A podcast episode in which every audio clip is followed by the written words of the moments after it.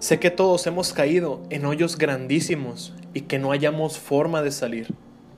Pensamos que no habrá escapatoria y simplemente no encontramos la manera de subir en las paredes del hoyo en el que estamos sumergidos.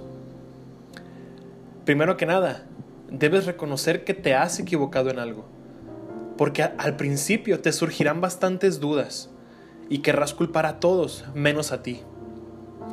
No reconoces que tal vez el que tuvo la culpa de fallar fuiste tú mismo y no alguien más. Comienza a ser honesto y deja de mentirte. No naciste para ser perfecto, naciste para aprender, para fallar y convertirte en algo nuevo para el mundo. Naciste para ser verdadero y leal a tus sueños no para cumplir las expectativas de alguien más. Vuelve a recopilar cómo fue el recorrido hasta llegar a donde estás ahora mismo. Eso fue algo que yo tardé mucho en hacer durante mucho tiempo. Yo pasé por un problema donde el único culpable era yo mismo, pero estaba encerrado en una burbuja de dolor y enojo, donde la única persona con la que estaba molesta era conmigo mismo pero me negaba el aceptarlo.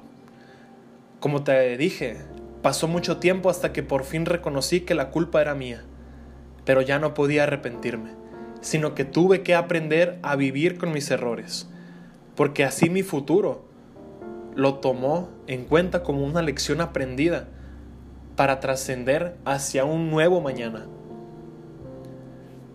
Se sufre, y mucho. Días de dolor, llantos y gritos internos.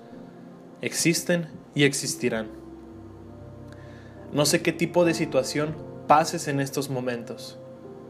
Y si no pasas por nada en especial, pues igual escucha esto. Quizá tú puedas ayudar a alguien. Cuando caemos tan bajo, es difícil resurgir, pero no es imposible. Y no vengo aquí a decirte que rápidamente aceptes lo que pasa, o que lo superes en un día o dos. Respira y no dejes de hacerlo. Sé paciente. Eres fuerte, pero por ahora tu vista es muy nublada como para verlo. Mira, no estás solo y no estás sola.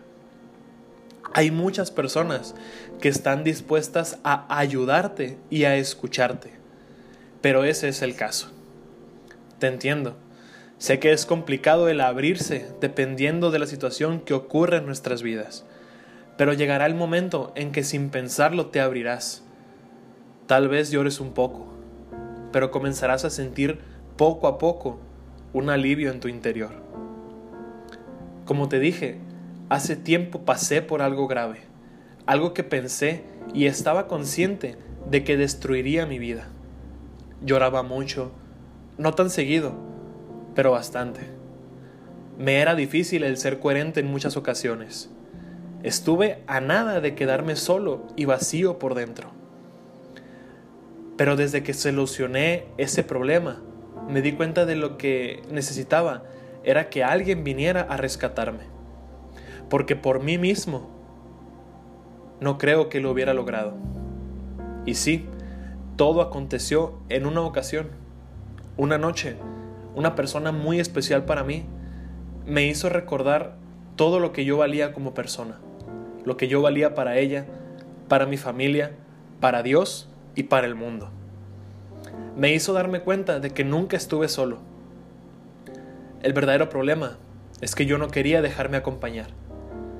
Claro que yo necesitaba compañía. El problema fue que nunca supe cómo pedirla.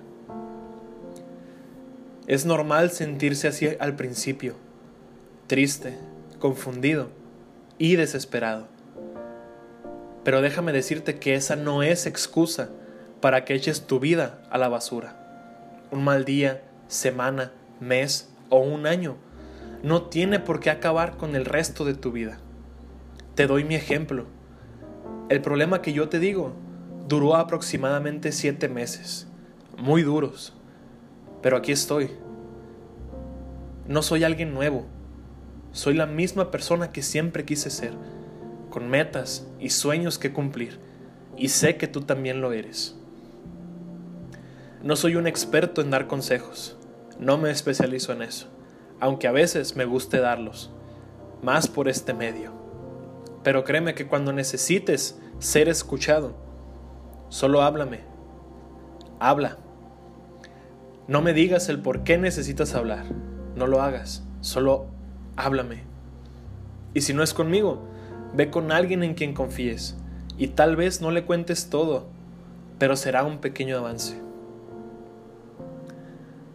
Porque lo que hoy parece un huracán, comprenderás que solo era el viento abriéndote un nuevo camino. Y llorar no es de débiles, es descubrir que eres más fuerte.